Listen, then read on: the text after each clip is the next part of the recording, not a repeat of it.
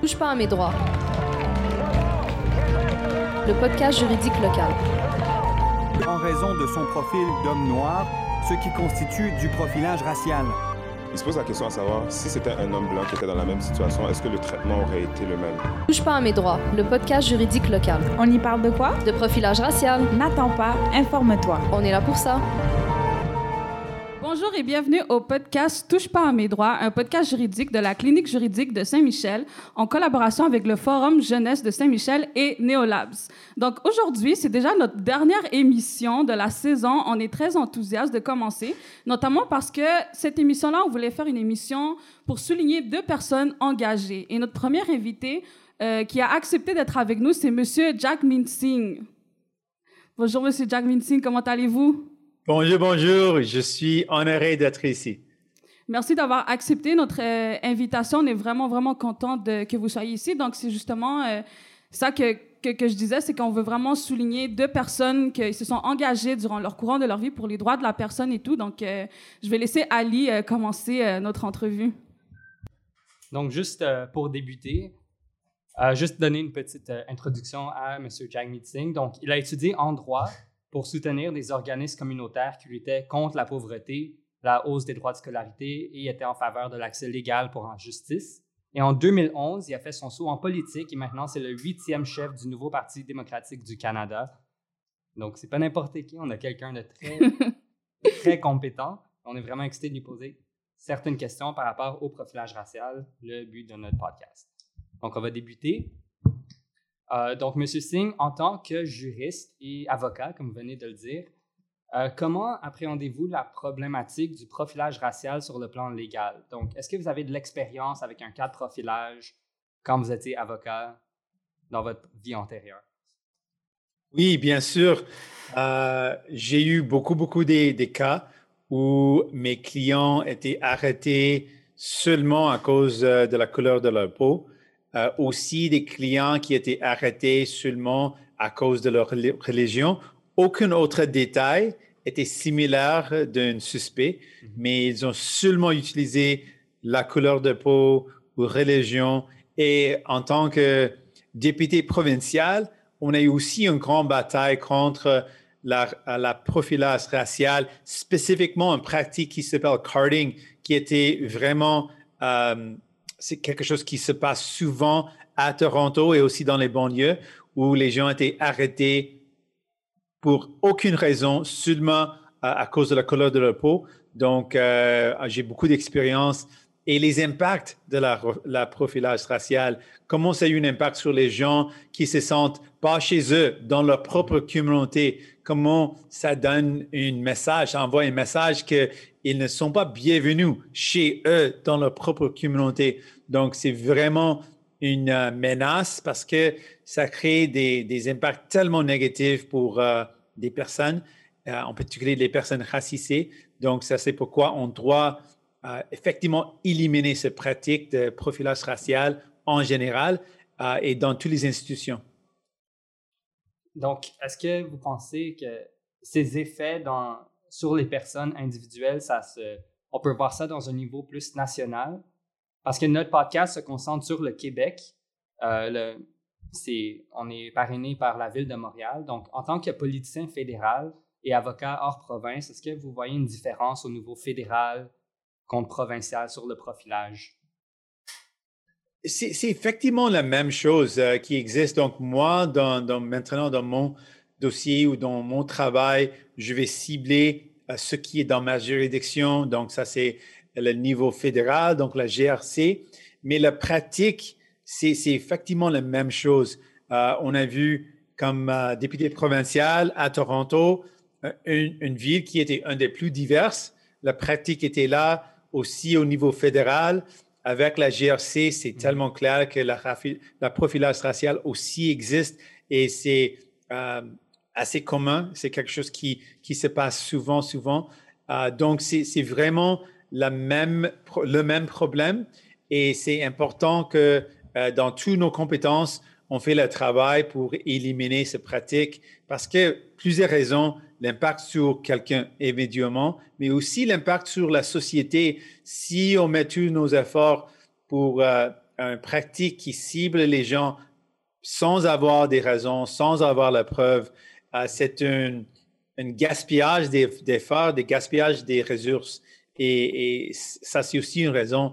Euh, si la raison morale n'est pas suffisante, c'est aussi une question des ressources et une, euh, ce n'est pas une bonne utilisation des, des ressources. Absolument. Donc, quand on parle des ressources, c'est une année passée, en fait, euh, lors d'une session de la Chambre des communes pour dénoncer le racisme systémique, comme vous avez mentionné la GRC, euh, vous aviez dit, on va dire en anglais, uh, anyone who votes against the motion to recognize the systemic racism in the RCMP and that calls for the basic fixes in them is a racist. Et en français, pour les auditeurs, n'importe qui qui vote à l'encontre d'une motion qui reconnaît le racisme systémique à la GRC pour fixer ces problèmes est un raciste. Donc, on parlait justement de notre système au niveau national et plus précisément au niveau de la GRC. Est-ce que vous voyez des différences peut-être, euh, soit dans les enquêtes ou juste la façon dont le gouvernement traite euh, ces systèmes de police entre la SPVM contre la GRC, par exemple? La SPVM, c'est la Société de police de Montréal.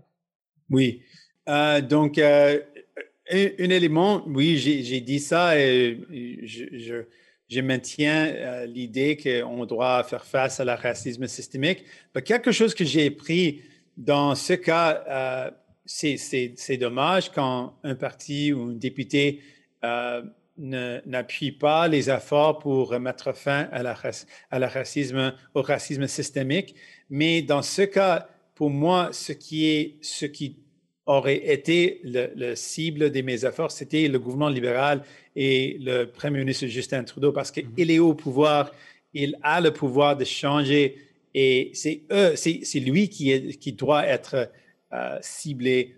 Et, et c'était effectivement le but de mon, ma motion, c'était de cibler le manque des, des, actions concrètes du gouvernement libéral et du, du, euh, du Justin Trudeau. Donc, je veux souligner ça. Mais encore, oui, c'est effectivement ce que j'ai vu. C'est un problème qui existe à travers le pays. J'ai parlé avec plusieurs militants en Nouvelle-Écosse et on a une communauté noire euh, à Halifax et ils ont vécu la même chose. On a vu aussi à Vancouver, à Surrey, à les autres, un banlieue euh, côté de, de, Vancouver, le même problème.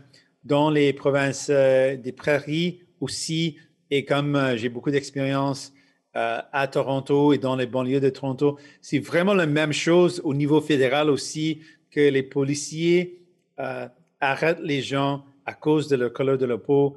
la profilage racial existe aussi, pas seulement dans le GRC, mais aussi dans les alliances frontalières. Ça existe aussi là où ils arrêtent les gens sans papier et ciblent les gens, les, les personnes racisées euh, et ignore peut-être les gens qui viennent euh, d'autres pays euh, qui peut-être a des, preuves ou des raisons pour arrêter, mais au lieu d'arrêter les gens qui ont peut-être posé menace, et cible toujours les gens racisés. Et encore, j'ai dit que c'est un, c'est pas moral, mais aussi c'est un gaspillage des, ressources aussi. Est-ce que vous pensez qu'il y a des solutions qu'on peut mettre en place pour est-ce que vous pensez qu'il y a des solutions qu'on peut mettre en place pour euh, aller au plus, plus, au niveau national ou des réformes ou l'éducation? Oui, oui, bien sûr. Oui, oui, euh, pour sûr, on a des solutions. Oui, la, formation, c'est important. La sensibilisation, c'est aussi important pour, euh, pour montrer comment l'impact est négatif et mm-hmm. pourquoi on doit éliminer cette pratique. Mais concrètement, ce que j'ai vécu et mhm. ce qui a fonctionné au niveau provincial où, comme avec beaucoup de militants, on a avancé cette bataille et on a gagné une grande victoire. C'était des changements dans les règles, dans les lois. Et euh, ce qu'on a, ce qu'on a euh, réussi à faire, c'était vraiment de changer les règles pour euh, effectivement interdire la pratique de carding dans le cas de Toronto. C'était une, sorte de profilage racial. Donc, on a changé les règles mhm. et ça a eu un grand impact pour euh, réduire le, le, nombre de cas où les, les, personnes racisées étaient arrêtées seulement pour la couleur de leur peau. Donc, euh, ce que je veux faire maintenant, comme au niveau fédéral, c'est de mettre en œuvre des changements légaux et des changements des règlements pour mettre fin à cette pratique et montrer de leadership.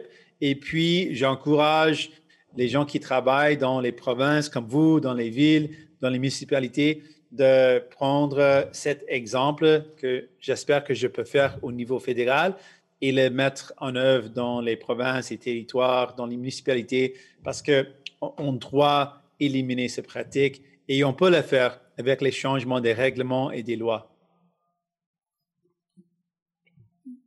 Donc, euh, sur ce niveau, en fait, c'est une petite question un peu euh, à part.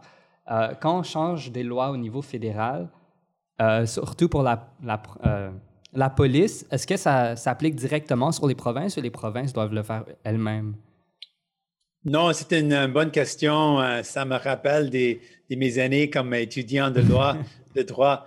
Donc, non, spécifiquement avec les, les, policiers comme la GRC, un changement des lois va impacter seulement les, euh, la GRC. On a une, euh, code criminel qui existe à travers le pays et on peut faire les changements dans le code criminel qui a un impact sur tout le pays, mm-hmm. mais avec euh, comment on la question de, de gérer ou gestion des policiers, ça c'est une question municipale, provinciale, avec les lois provinciales qui, qui guident tout ça. Donc, si on peut mettre fin à la pratique de euh, profilage racial au niveau fédéral, euh, le travail doit continuer dans chaque province et territoire. Pour que ça, en beau mot politicien, pour que ça trickle down dans le provincial alors. Exact, exact. Euh, c'est une, c'est une compétence différente, mais je vais faire mon, mon, travail au niveau fédéral où je suis maintenant et j'espère qu'on peut inspirer les autres de faire leur travail dans, dans les provinces et dans les territoires. Bien, merci beaucoup, Monsieur euh, Jagmeet Singh. Merci d'avoir euh, accepté euh, notre entrevue. Merci d'avoir répondu à nos questions. Euh, je pense qu'en tant qu'étudiant en droit, ça nous motive aussi, puis ça nous, ça nous donne d'autres perspectives. Donc, on est vraiment content, puis on espère que nos auditeurs ont, ont vraiment beaucoup apprécié. Merci beaucoup. Si je pourrais juste ajouter oui. une petite question rapidement. Oui, Monsieur Jagmetti, j'aimerais bien qu'on puisse dire à nos auditeurs, c'est quoi la meilleure manière, si ce n'est pas juridiquement parlant, donc ce n'est pas à travers la loi, à travers la politique, pour des jeunes, en fait, de pouvoir démystifier euh, tout ce qui est profilage racial et l'expliquer parce qu'il y a des gens qui vont qui vont dire mais c'est quoi ça? Ça n'existe pas surtout quand des fois le gouvernement québécois ne le reconnaît même pas donc on ne reconnaît pas le racisme systémique comment on fait nous pour passer le message si on n'est pas encore avocat, si on n'est pas encore politicien. Et euh, donc, euh, voilà, un petit conseil pour les jeunes qui nous écoutent et qui, vous écoutent euh, pour leur dire d'avancer les choses à leur manière. Oh, c'est une, bonne question. ce qu'on peut faire, c'est vraiment de partager les histoires. J'ai trouvé il y a beaucoup de pouvoir dans les histoires spécifiques. Quand on était en plein milieu de bataille au niveau provincial, on a, on a eu un journal de Toronto, Toronto Star, qui a fait une enquête et montré les chiffres et la preuve. Et ça nous avait beaucoup aidé dans la bataille, dans, dans la lutte pour euh, mettre fin à cette pratique. Mais après qu'ils ont montré les chiffres, c'était les histoires qui étaient partagées, les histoires de comment ça a eu un impact sur quelqu'un personnellement. Et ces histoires ont eu un pouvoir incroyable. Donc, si vous pouvez à ce moment euh, trouver des histoires personnelles et puis les partager, comment les gens euh, se sentent quand ils sont arrêtés. Mhm. Euh, est-ce qu'ils ont eu des, des défis pour euh, trouver des, des, un, emploi ou une position de bénévolat à cause de le fait qu'ils étaient arrêtés? Parce que ça, c'est ce qui s'est passé à Toronto. Même si les gens ils n'avaient pas un record, un dossier criminel, mais seulement parce qu'ils ont eu un contact avec le policier, ils ont mis ça dans une database et puis euh, c'était utilisé contre ces gens. Donc, les histoires euh, ont vraiment nous aidé. Donc, si vous pouvez, dans votre travail, dans la communauté, trouver des histoires et puis les partager, ça, c'est essentiel. Merci beaucoup d'avoir répondu. Merci d'avoir partagé votre histoire parce que c'est comme ça qu'on pourra faire la différence. Donc, on vous remercie encore une fois. Oui, merci. J'ai oublié de dire ça, mais euh, une autre raison pour laquelle j'ai essayé de, de me de cibler cet euh, enjeu, c'était le fait que j'ai été arrêté à plusieurs reprises comme euh, étudiant de droit, avant que j'étais étudiant de droit. Après que j'étais avocat, j'étais arrêté à plusieurs reprises et j'ai partagé mon histoire personnelle. Et puis, tout le monde était un peu étonné que quelqu'un qui, qui est comme avocat, qui était étudiant d'avocat euh, avant de tout ça, et comme avocat aussi, j'étais arrêté moi-même. Et j'ai dit, moi, j'ai beaucoup de pouvoir, comme je connais les droits, j'ai des, amis qui sont des avocats, donc je, n'ai mm-hmm. jamais senti peut-être quand j'étais jeune, mais pour moi, c'était moins difficile. Imaginez-vous les, les jeunes qui n'ont pas accès aux avocats ou accès aux ressources, comment c'était difficile pour eux de, de, faire face à ce défi d'être arrêté à plusieurs reprises. Donc, j'ai partagé mon histoire personnelle aussi et ça a aidé avec plusieurs militants et militantes et beaucoup de gens qui, qui étaient dans ce mouvement pour, euh, pour régler ce problème à Toronto. Donc, euh, ça aussi, c'était important.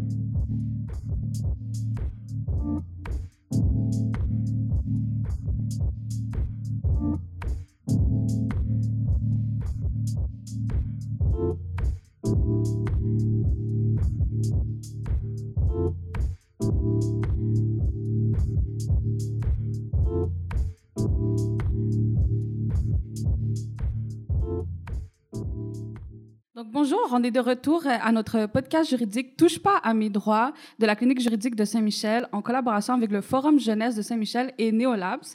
Et on vient juste de terminer notre euh, conversation avec Monsieur Jack Singh et euh, c'était super intéressant toutes les discussions qu'on a eues avec lui. Et euh, justement, juste pour nous rappeler un peu le but de notre émission aujourd'hui, c'était pour souligner deux personnes engagées. Et euh, en ce moment, on a une deuxième personne. C'est aussi notre dernière invitée euh, de la saison, Madame Bouchra Manaï. Bonjour, Madame Bouchra Manaï, comment ça va? Ça va très bien et vous, bonjour. Bonjour. Merci euh, d'avoir accepté euh, notre invitation. Merci de l'invitation. Donc, super. Donc, je vais juste euh, vous présenter à nos auditeurs et vraiment euh, décrire euh, vos exploits. Donc, vous êtes titulaire d'une maîtrise en migration et relations interethniques, ainsi qu'une maîtrise en géographie urbaine et titulaire d'un doctorat en études urbaines. Euh, par la suite, vous, vous avez été euh, dirigeante de l'organisme Parole d'Exclus. C'est euh, un organisme à Montréal-Nord qui lutte pour contre l'exclusion et contre la pauvreté aussi par la mobilisation citoyenne. C'est quelque chose qui m'a qui m'a intéressé beaucoup.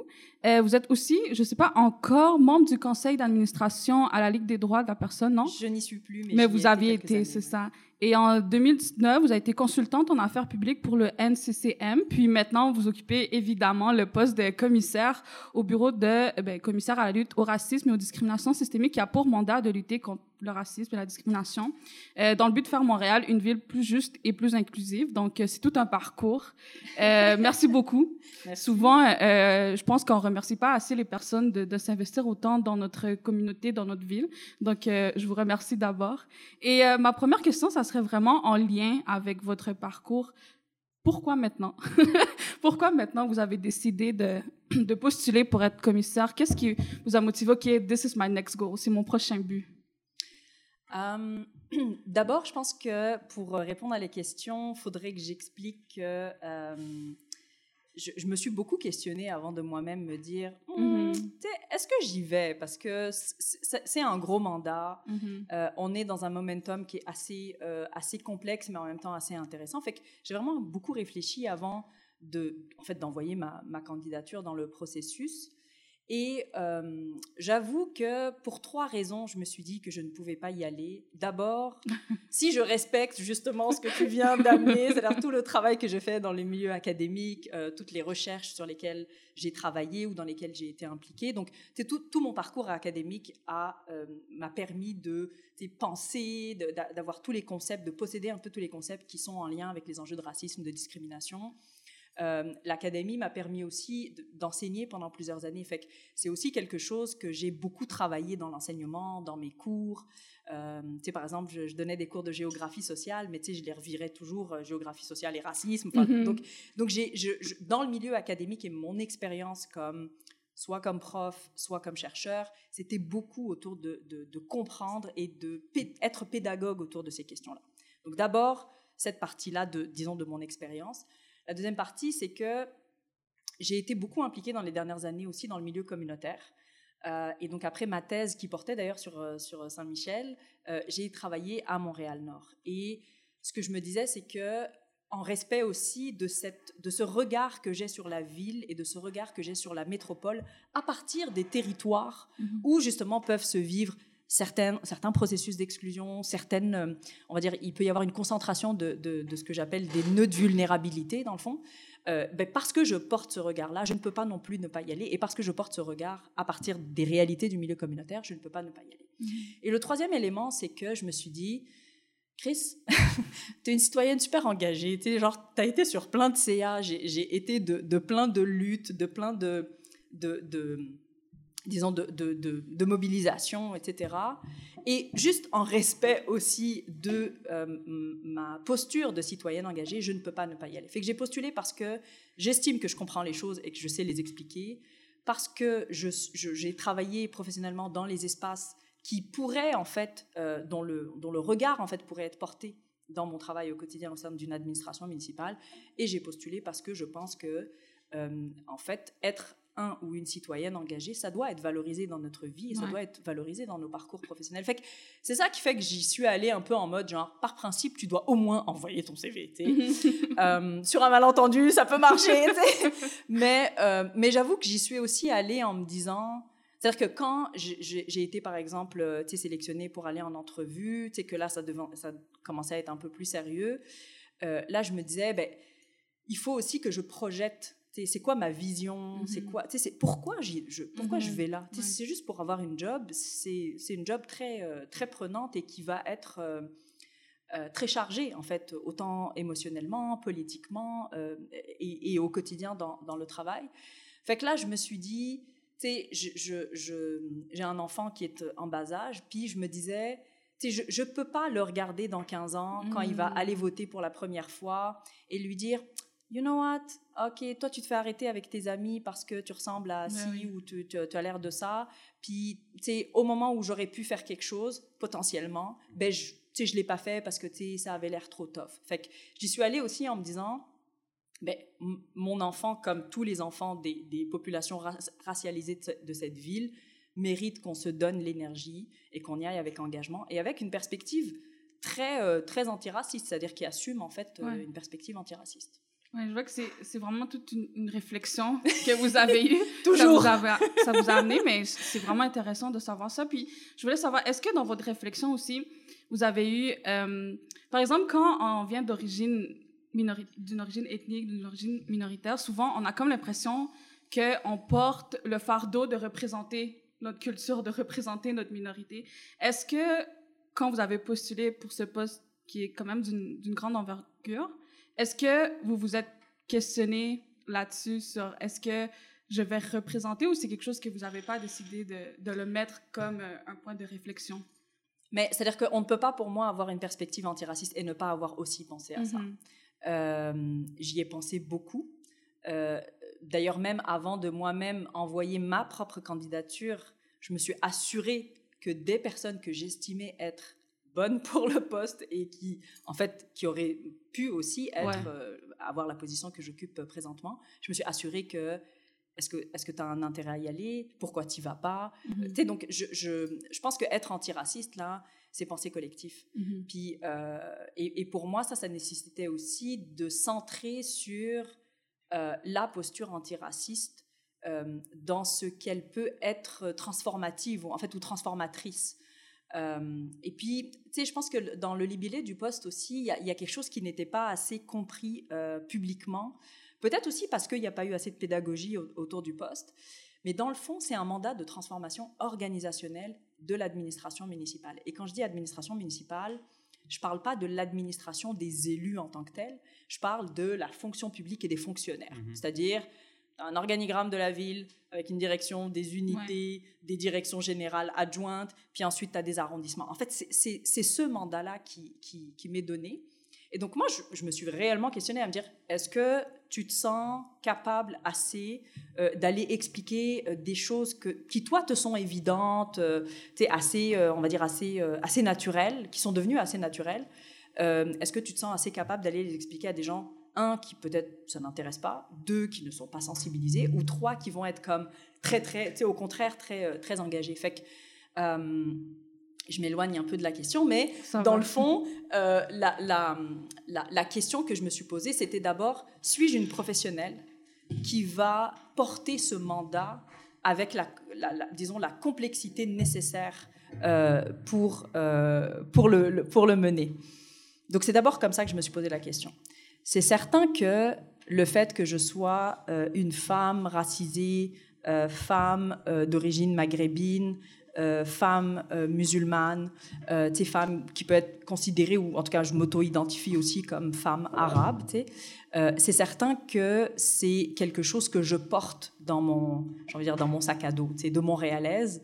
Je porte dans mon sac à dos le fait d'avoir un parcours migratoire, euh, d'avoir un parcours migratoire complexe en plus, c'est-à-dire que j'arrive ici, mais c'est pas mon premier parcours migratoire Mhm. d'arriver à Montréal.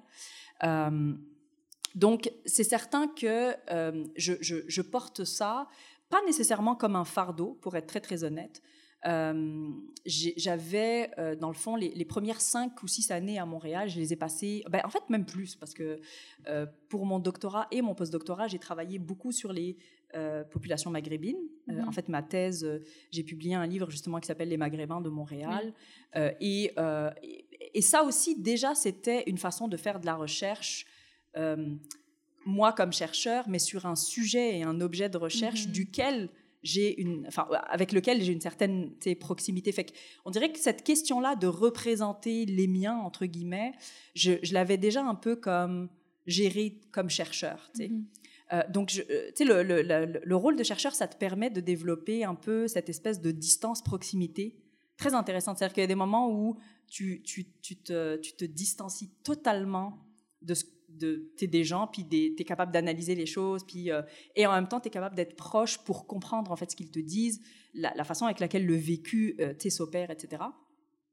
Donc, quand j'y suis allée, j'y suis pas allée en mode je vais représenter euh, les, les, les Maghrébins. C'est, pas du tout ça. Puis pour moi, il y a une, euh, il y, a, il y a quelque chose de très, euh, de très important dans la question de la représentation et de la représentativité. C'est essentiel. On Mhm. s'entend là. La reconnaissance et la nécessité de représenter, c'est très important.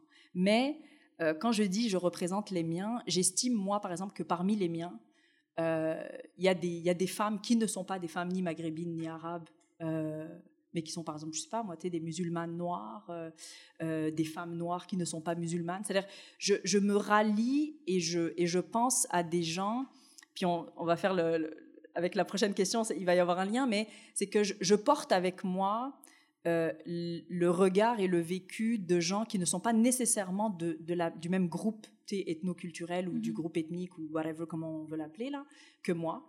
Euh, et, et pour moi, c'est ça, avoir une posture antiraciste. Mhm. Sais, avoir une posture an- antiraciste, c'est, oui, avoir un ancrage dans, dans son propre vécu, dans sa propre trajectoire, mais c'est se dire qu'au final, les conditions des francophones maghrébins, euh, ben, elles, elles devraient et elles ont intérêt, par exemple, à être proches euh, et à se rapprocher des conditions des francophones haïtiens, par exemple, Mhm. parce qu'il y, a- il y a là, dans nos conditions de vie, dans cette métropole, des choses qui sont vraiment euh, très intéressantes à lier.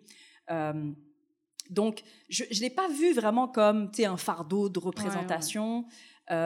Par contre, il y y, y a un devoir de représenter la multitude des situations et des vécus. Tu vois, par exemple, si je vais dans ce poste, mais que je ne pense pas euh, la complexité des communautés noires entre les anglophones, les francophones, euh, les diverses trajectoires migratoires, Mhm. euh, etc., ou si je ne pense pas le vécu des populations asiatiques, ou que je ne ramène pas avec moi, dans, mon- dans le quotidien de mon travail, par exemple, je sais pas, les angles morts qu'on peut avoir vis-à-vis des, des- des populations autochtones, ben, je suis pas en train de faire ma job, tu vois. Mhm. Donc, pour moi, notre ancrage culturel et ethnique ou religieux, il, est- il en est un qui devrait nous permettre de nous lier, en fait, aux autres.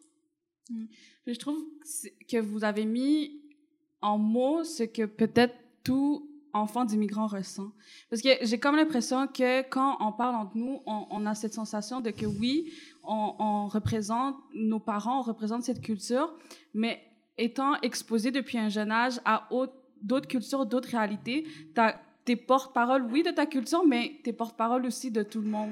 Parce qu'à un moment donné, nos, nos, réalités se réunissent. Fait que, pour de vrai, j'ai, merci beaucoup d'avoir mis, euh, maintenant, je peux aller montrer ça à tout le monde comme euh, conférence. Voici euh, qu'est-ce que je ressens en ce moment. Donc, c'est super intéressant. Puis, Merci. je trouve que votre parcours, ça s'est bien entrelacé avec votre poste en ce moment, avec euh, les études que vous avez fait justement en géographie. Moi, je me rappelle de, de mes petits cours de géographie euh, au cégep. Qu'est-ce qui m'intéressait beaucoup, c'est comprendre comment euh, l'humain se positionnait dans, dans l'espace, comment il occupait ouais. l'environnement. Fait que ma prochaine question, ça serait pourquoi est-ce que c'est intéressant de se pencher sur le racisme, sur le profilage racial à travers la loupe de la géographie, mettons? Oh, quelle question!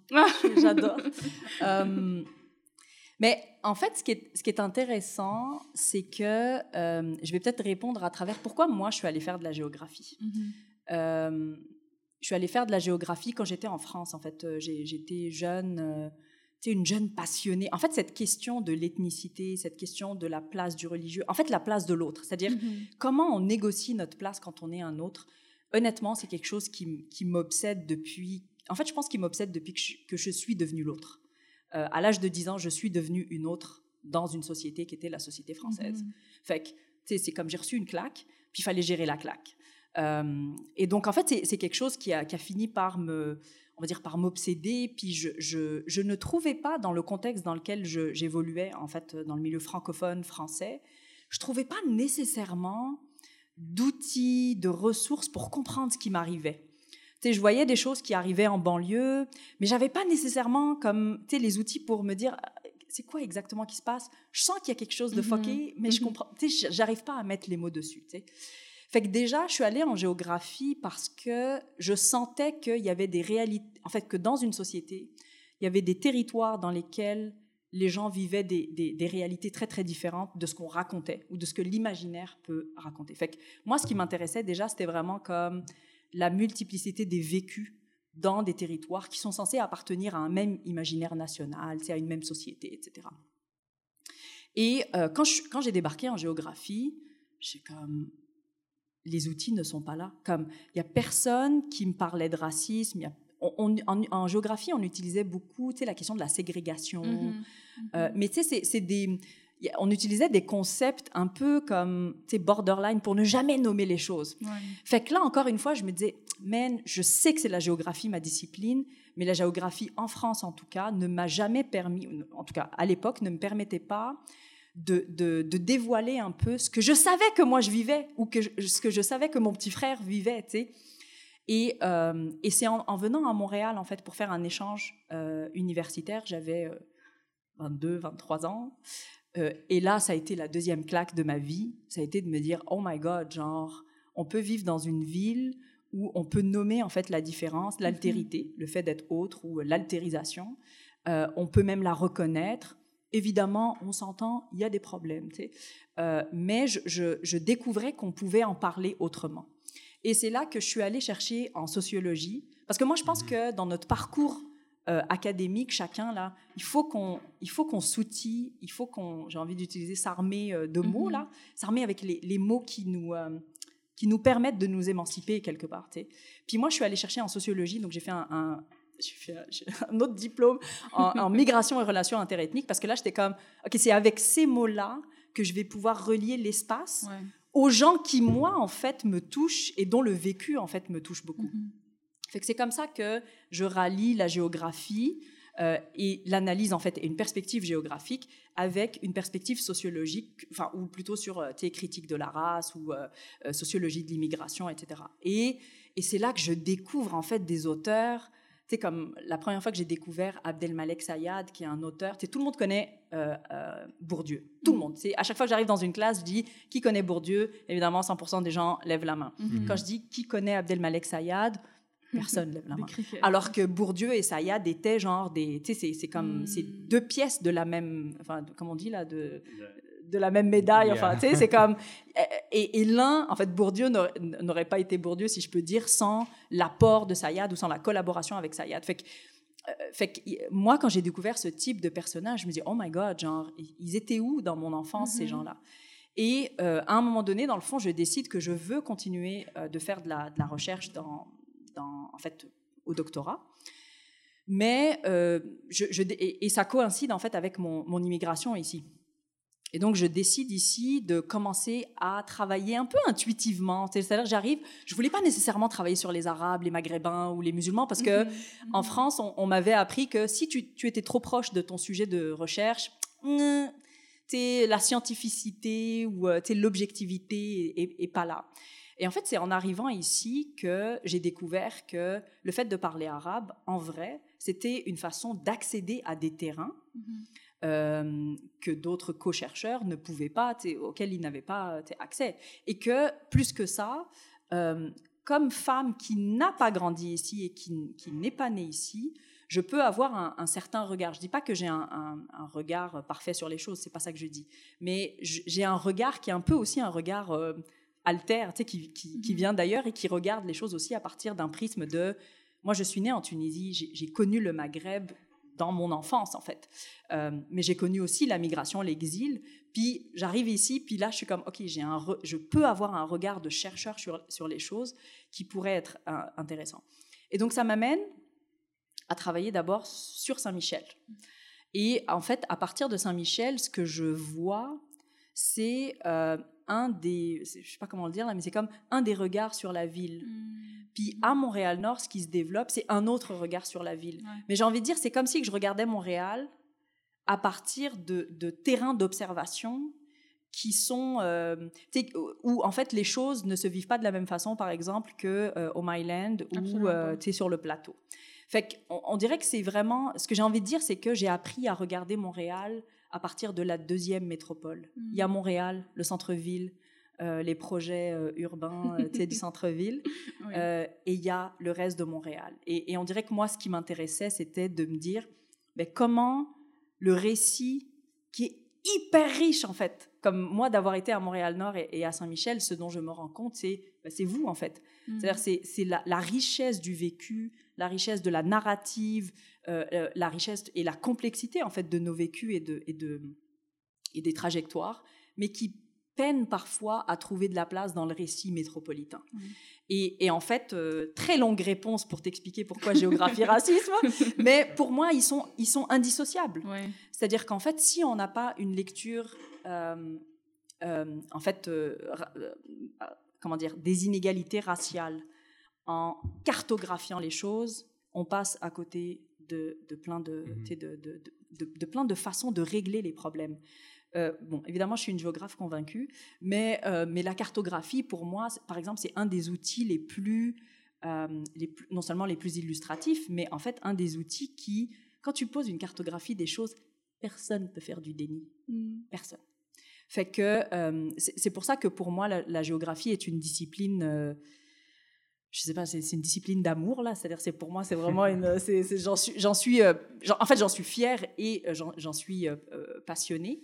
même si d'ailleurs mon doc, je l'ai fait en études urbaines parce qu'il y a, il y a très peu d'espaces de, de, de, recherche où j'arrivais à relier vraiment mon intérêt pour la question de l'immigration, de, de la racialisation, de l'exclusion, de l'altérité, tout ça, avec une perspective ville. Parce qu'au final, puis pour terminer, moi, ce qui m'intéresse et ce qui m'intéressait, c'était de relier en fait l'espace urbain dans lequel en fait se vivent ces questions euh, justement d'altérisation, d'inégalité, etc. Fait que, euh, fait que pour moi, en, en, fait, on ne peut pas, euh, on ne peut pas éviter la, la lecture géographique. Puis, pour terminer, dans le fond, pour moi, ça permet, par exemple, quand on pense une politique publique, mm -hmm. tu sais, tu peux penser à une politique publique en culture pour tout Montréal.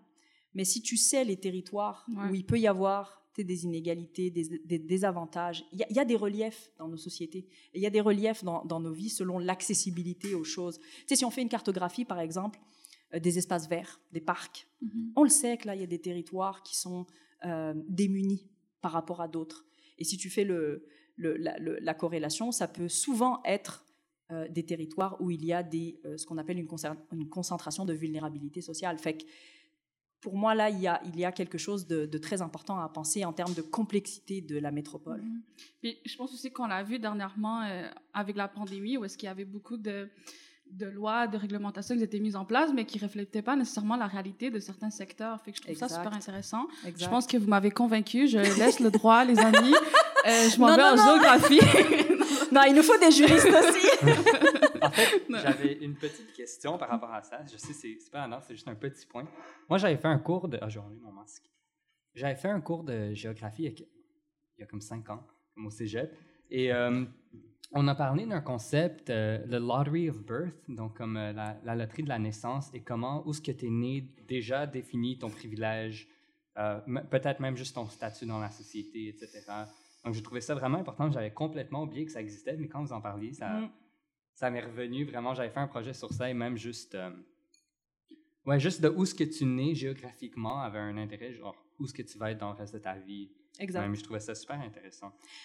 Ben oui, puis euh, je pense que c'est à la fin de ma thèse que je parlais de ça. C'est-à-dire que, tu sais, euh, une des choses que je disais, c'est que euh, si on veut avoir des villes inclusives, euh, tu sais, des villes solidaires, euh, ça nécessite d'avoir une, une perspective intersectionnelle.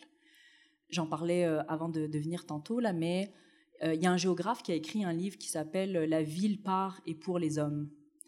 Euh, on le sait que le fait que des femmes euh, arrivent dans des espaces de décision, ça permet de transformer la façon avec laquelle on aménage les villes. Tu sais, on le sait. Mhm. Et pour moi, c'est la même chose pour la diversité.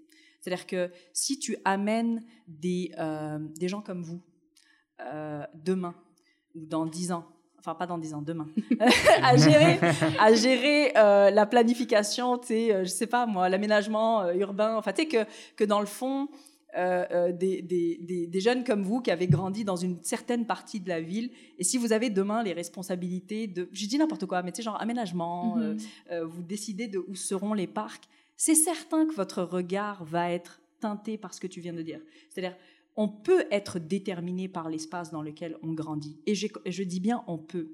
Parce que euh, c'est une école, en fait, en géographie, le déterminisme, etc. Donc, euh, Ouais. le lieu détermine. Mhm. Je- En sociologie aussi. Exact. Et, et c'est-à-dire qu'en fait, moi, je, je, je suis une interactionniste là-dessus. Oui, le territoire peut nous déterminer et il faut que nous, quand on, on prend des décisions, quand les administrations, quand les institutions prennent des, des décisions, il faut qu'elles prennent ça en compte.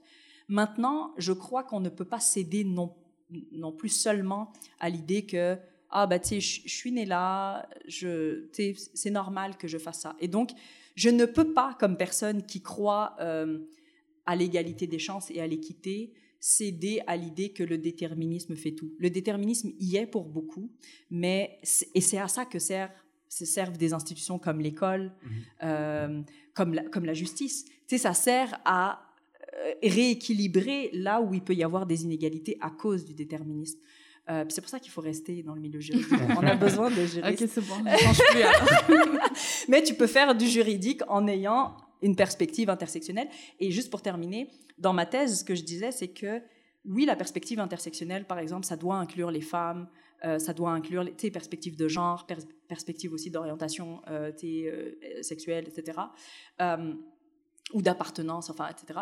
Euh, mais pour moi, il faut aussi inclure le, le- l'espace géographique à partir duquel on regarde la vie et on regarde la société. tu sais.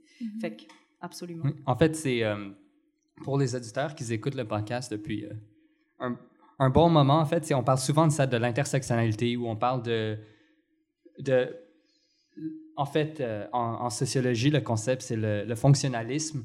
Donc, ça parle de comment toutes les parties de la société, en fait, ils, ont un- ils interagissent avec un et l'autre.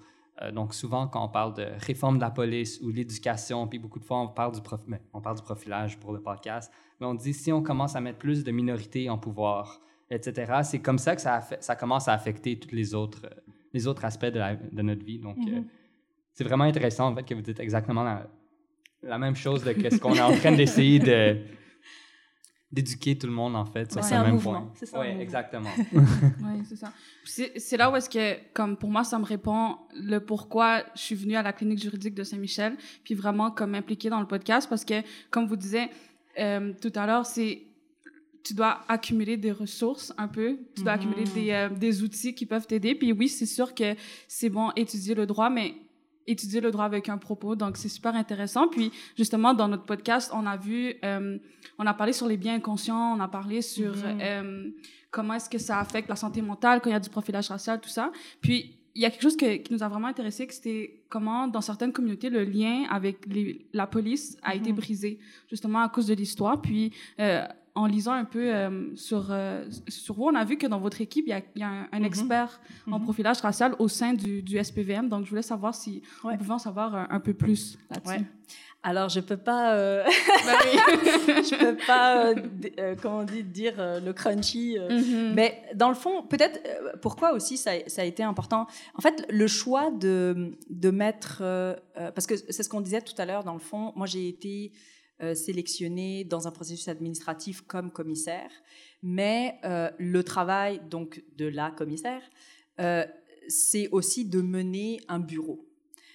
Et donc de, composer l'équipe d'un bureau. Et en fait, quand je pense que ça a été, ça a été annoncé à l'automne déjà, quand ils ont parlé de, du poste de commissaire, ils ont annoncé qu'une des personnes de l'équipe serait attitrée justement aux enjeux de profilage racial et social.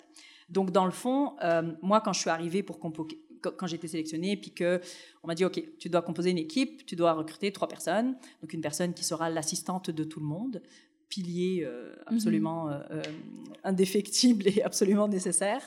Une personne dont je, vais, je devais un peu définir le, le mandat, et donc ma collègue est entrée en poste euh, il y a quelques jours, et donc elle, elle va m'accompagner sur toute la perspective équité, diversité, inclusion, pour accompagner absolument tout le monde dans la ville de Montréal, euh, pour faire justement des services qui soient inclusifs, autant dans le recrutement que, par exemple, dans la création, enfin pas la création, mais dans, la, dans le maintien et dans la rétention, pour que les employés puissent vivre au quotidien dans un, un milieu où ils vivent pas de, de discrimination, où ils vivent pas de propos qui peuvent être euh, racistes ou euh, discriminatoires. tu sais. Donc ça, c'est ma collègue qui va vraiment travailler sur EDI.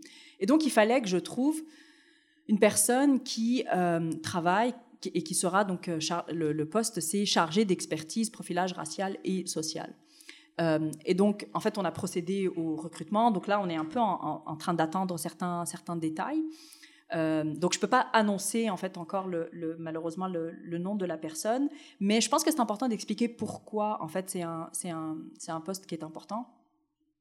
Je crois que vous l'avez bien mentionné, la question du profilage. Puis là, quand on dit profilage racial et euh, social, on sait aussi que ça peut impliquer, par exemple, euh, certains dossiers de ma collègue qui est commissaire aux affaires autochtones, Mhm. euh, Marie-Ève Bordelot, ou par exemple l'autre commissaire qui s'appelle Serge Larreau, qui travaille, qui est commissaire en fait sur les enjeux d'itinérance. Et donc c'est là où mon collègue à moi, il va devoir un peu arrimer tout ce qui est profilage racial. Et donc là, à proprement parler, euh, interaction, euh, que ce soit des services de police, mais ça, peut être aussi les, euh, par exemple, les agents, enfin les, voyons, pas les patrouilleurs, mais les, euh, les constables. En fait, maintenant, ils, sont, ils vont devenir euh, constables là, les- de la STM, en fait. C'est-à-dire la- les, les personnes qui sont, euh, comment on appelle ça, les patrouilles. Bah, en tout cas, j'ai oublié le nom là, mais Ouais. euh, voilà, les contrôleurs de la STM. Fait que, tu sais, eux aussi peuvent être en, en mesure, par exemple, de- d'avoir des, des interactions qui peuvent produire euh, de- de- du profilage. Mais aussi, dans les recommandations de l'OCPM, ce que ça disait, c'est que euh, il y a des, euh, comment on appelle ça, des, euh, dans les, logements collectifs, par exemple, euh, euh, à l'OMHM ou des trucs comme ça, il y a des gens qui euh, sont supposés faire de la sécurité, dans les logements, euh, euh, dans les HLM. Puis eux aussi, en fait, peuvent avoir tendance à ben, pas peuvent avoir tendance, mais pourraient av- avoir tendance à faire des, avoir des pratiques de profilage. Donc l'idée, c'est que cette personne m'accompagne euh, évidemment à travailler clairement avec les services de police de la ville de Montréal. Puis eux, en fait, euh, là où je peux, euh, ce que je peux mentionner, c'est que les, comment dire, travailler les, les- les enjeux de profilage, ça nécessite évidemment d'avoir un discours qui assume et qui reconnaît. Ouais. Puis je pense que le service de police euh, de la ville de Montréal a déjà fait cette partie-là.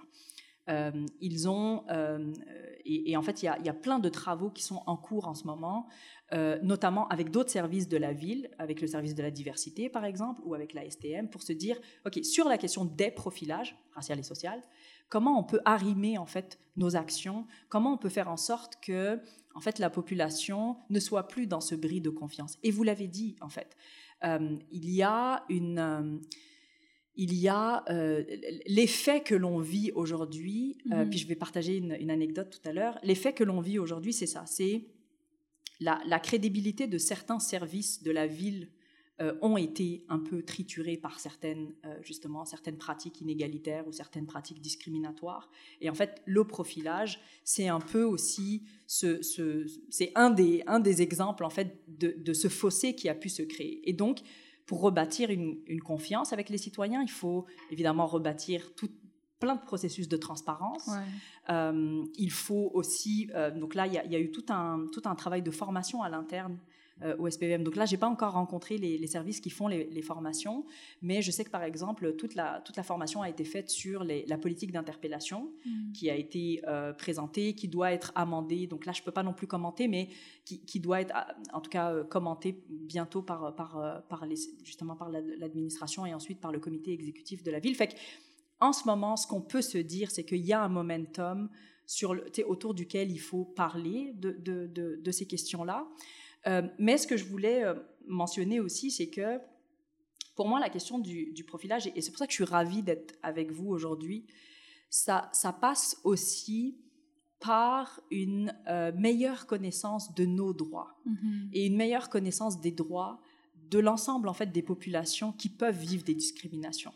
Et, et, et, ça, et ça me semble super important de mentionner que oui, le changement doit venir de l'interne on s'entend là-dessus, mm -hmm. mais une meilleure connaissance des citoyens montréalais racialisés, de leurs droits, que ce soit face à la police, face à un contrôleur de la STM, euh, face à, dans les demandes qu'ils peuvent faire à l'ombudsman de la ville de Montréal euh, ou à je ne sais quel autre service auquel on peut faire des plaintes, c'est ça, ça qui va permettre de réduire le fossé. Parce qu'en réalité, le racisme et, et, et les discriminations, c'est comment dire, c'est un fossé, c'est un fossé entre les institutions et les citoyens.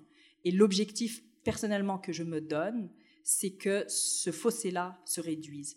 Et je voulais juste donner une, une, une anecdote. Euh, on est en ce moment beaucoup dans l'actualité avec la question des incidents et des crimes haineux. Mm -hmm. Donc, on a des populations asiatiques, par exemple, ouais, euh, ouais, ouais. Qui, qui, sont, euh, qui sont euh, violentées euh, oui. dans, dans, dans, la rue. Euh, ça peut être des fois des marquages racistes sur des commerces, euh, du vandalisme. Des fois, ça, ça peut même aller jusqu'à des voies de fait, euh, des crachats, des insultes, etc.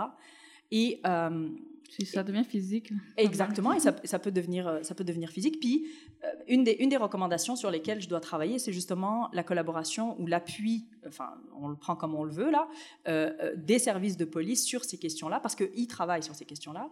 Puis, dans le fond, moi, le mandat, par exemple, du bureau, ça va être de dire, ben, comment vous travaillez les données, euh, comment vous communiquez les choses, parce qu'au final, euh, savoir, comme citoyen, Savoir que si on se fait traiter de whatever dans la rue, qu'on peut appeler le 911 pour dire je viens de vivre telle affaire et qu'il y a une unité. Est-ce qu'elle est parfaite Est-ce qu'elle est imparfaite? Ça, c'est une autre conversation.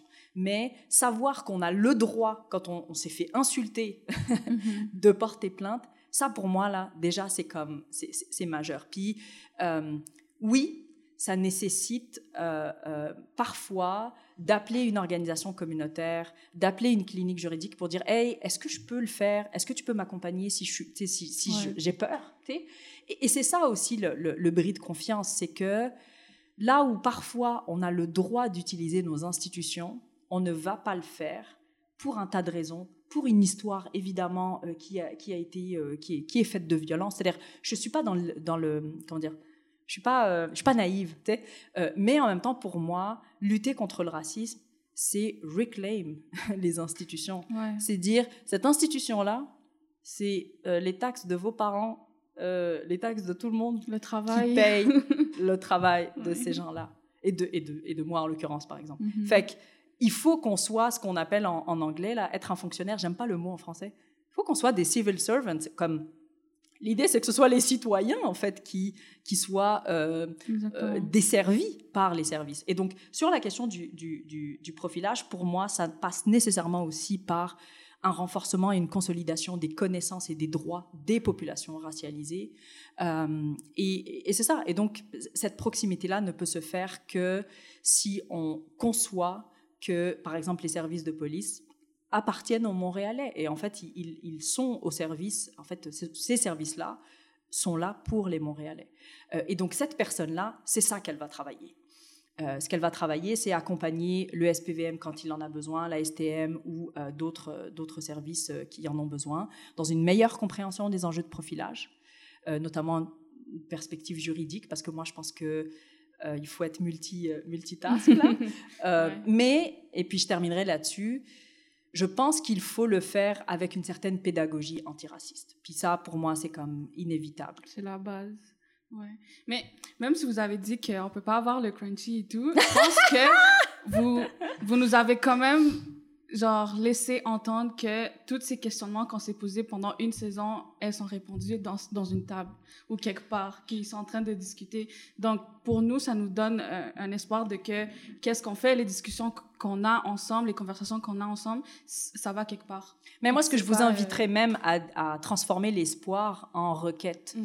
C'est-à-dire, Là, je suis là avec vous, on, parle du mandat, euh, mais c'est que on, crée d'autres espaces de proximité pour que, par exemple, cette personne qui va travailler, euh, ben, dans le fond, vous, vous, puissiez aussi avoir un, accès sur ben, qu'est-ce que tu arrives à transformer, qu'est-ce que mm-hmm. tu n'arrives pas à transformer. Parce que je pense qu'il y a une... Euh, il y, a un give and take là entre euh, qu'est-ce que le milieu communautaire peut faire, qu'est-ce que les administrations peuvent faire, qu'est-ce que les élus, par exemple, plutôt peuvent faire, euh, et, donc, et qu'est-ce que les militants euh, aussi peuvent faire. Parce que, et, je terminerai là-dessus, je, suis aussi beaucoup fascinée par les mouvements sociaux. C'est-à-dire mm-hmm. qu'une analyse en termes de mouvements sociaux. Et les acteurs sociaux ont chacun leur rôle. Personnellement, j'ai décidé de changer dans ce mandat-là de, comme ajouter une autre casquette en fait euh, euh, à, à, ce que je, à ce que je veux faire et aux transformations que je voudrais amener. Pas seul, jamais seul, toujours en collectif, toujours à plusieurs, toujours en mouvement. Mais le chapeau, par exemple, que je me donne, il vient aussi avec euh, un, un, devoir de réserve sur, certains, sur certaines choses. Fait que la femme hyper engagée, puis vocale, puis avec un porte-voix d'hier, aujourd'hui, elle, elle, elle, parfois, le porte-voix, ça se passe dans, dans des réunions closes, derrière des portes closes. Fait c'est un peu tout ça aussi que, qu'on doit jauger comme mouvement. Euh, on, l'évoquait tout à l'heure, là. Euh, ça, t'as dit, euh, mais ça me rappelle tout ce qu'on a mm-hmm. dit pendant, toute la, pendant toute la, toute la session. Tant mieux. Ça, ça veut dire que ici à Saint-Michel, comme à Montréal-Nord, comme dans d'autres territoires, il y a des juristes en ce moment qui sont en train de réfléchir la réponse mhm. euh, aux enjeux notamment de profilage racial et social, et que de l'autre côté, il y a quelqu'un euh, dans un bureau euh, qui va le faire dans une administration municipale aux côtés de, de personnes professionnelles, par exemple du SPVM ou de d'autres unités, et qui sont aussi intéressés à transformer les choses. Fait que, Là-dessus, moi, je, crois vraiment au fait qu'il n'y aura de transformation que collective. Sinon, euh, ça marchera ça marchera pas. Ben, merci beaucoup. Merci, à vous. Euh, J'ai juste une petite question. Oui, Encore. Vas-y, vas-y. Juste parce qu'on parlait de. Vous avez mentionné euh, être antiraciste et ça voulait dire quoi pour vous? Parce que souvent on dit qu'il ne suffit pas d'être juste de ne pas être raciste, il faut être antiraciste. Donc, est-ce que vous avez comme une pièce de un, un conseil à donner aux gens comme individuels, comment ils peuvent être plus antiracistes dans leur, dans leur vie privée, en fait? Mais il ne viendrait, bon, quoique l'actualité en termes de violence des femmes nous montre l'inverse, mais euh, il viendrait plus à l'idée de personne de ne pas penser en termes de parité homme-femme. Mm-hmm. C'est la même chose pour les enjeux euh, d'inégalité raciale. C'est-à-dire que la, pour moi, le féminisme, c'est euh, c'est ce qui nous ben, en tout cas, c'est une des voies qui nous permet, une des voies ES, euh, e euh, qui nous permet de se dire est-ce qu'on a pensé la société pour juste une moitié? On peut peut-être juste la penser pour à peu près tout le monde. Ah, mais dans tout le monde, il y a peut-être des gens qui sont comme. Il y a, peut-être des, des, spécificités, il y a peut-être des. Euh, où il y a peut-être des gens qui vivent des choses notre universalisme, peut-être mhm. qu'en fait, il n'est pas si universel. Enfin, tu vois. Euh, et, donc, pour moi, être antiraciste, c'est avoir en fait une, sensibilité euh, et avoir le moins d'angles morts possible. Ça ne veut pas dire qu'on en a, qu'on ne mhm. va pas en avoir. exactement. Je pense que les gens cheminent beaucoup. Euh, je, je, crois vraiment beaucoup à ça. Euh, et je crois aussi que euh, la radicalité, on peut l'apporter euh, avec compassion, avec sensibilité, avec bienveillance et avec élégance. Euh, et que, euh, et que, et que c'est ça, être antiraciste, en fait, c'est. Je, je, je pense que si on se dit société démocratique, à partir du moment où on se, on, on se dit qu'on est des sociétés démocratiques, on ne peut pas ne pas avoir une perspective antiraciste. Et donc, par exemple, comme géographe, au Canada, euh, ben, si on a une perspective antiraciste, on ne peut pas ne pas penser euh, les réalités, par exemple, autochtones, parce que géographiquement, il y a des Ouais. réalités et des conditions de vie qui ne sont pas les mêmes. Je veux dire, nous, on n'a pas de problème d'accès à l'eau, mais est-ce que euh, euh, n'y a pas des, des personnes et des concitoyens qui vivent euh, pas si loin, à quelques heures de, de nous, est-ce qu'ils ne vivent pas ces, ces enjeux-là? C'est ça être antiraciste. Et pour moi, c'est ça être une géographe antiraciste. En fait. Dernier élan. c'est bon. Merci Mais à merci vous. beaucoup. Puis Merci je pense qu'on n'aurait pas pu avoir une meilleure dernière invitée de la Oh. saison. Puis euh, c'est pour ça, je pense que notre coordinatrice, elle a un petit cadeau. Oui. à- Oh my vous. god, mais arrêtez, je vais pleurer. Cadeau de la part de la CGSN. Oui. Une petite lettre de notre coordinatrice. Oh. Euh, Je l'ouvre maintenant Voilà. Non, mais je vais brailler. Oui. J'ai dit que j'étais sensible. Donc, euh, pour nos auditeurs qui nous écoutent en ce moment, elle vient de recevoir une tasse avec le logo de la clinique. Donc, euh, c'était notre douzième. Ah, fini. Ah, ah, ah. Malade. C'est bon? Et aussi Je vais faire mes prochaines réunions avec ça. un hoodie. avec- J'avais déjà le euh, On est là Ah oui. de- oui. du Forum Jeunesse. Oui. Ouais, ouais, ouais. Puis je le porte dans des occasions où je veux dire qu'on est là.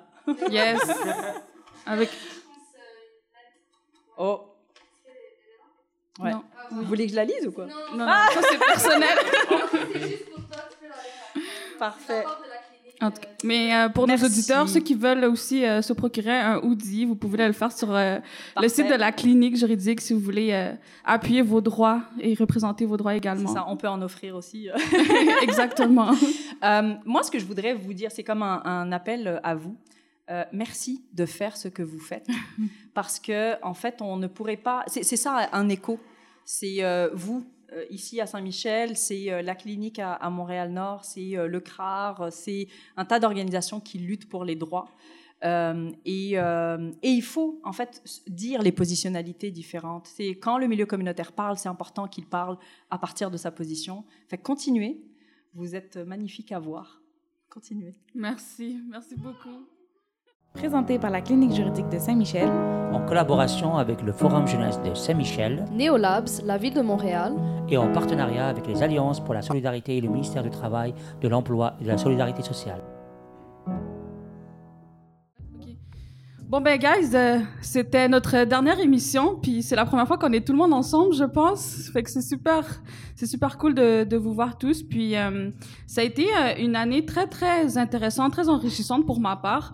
Euh, on a perdu quelques personnes euh, en coup de route, donc shout out à Chandrima puis à Kimberly qui nous ont aidé beaucoup aussi au début. Mais si je peux commencer pour ma part, moi ça a été super enrichissant. Je ne savais vraiment pas en quoi je m'embarquais, mais ça m'a motivé à continuer avec le droit puis vraiment chercher euh, beaucoup plus et euh, comprendre beaucoup plus aussi. Donc, euh, pour moi, c'était vraiment un gros highlight de ma deuxième année comme étudiante en droit.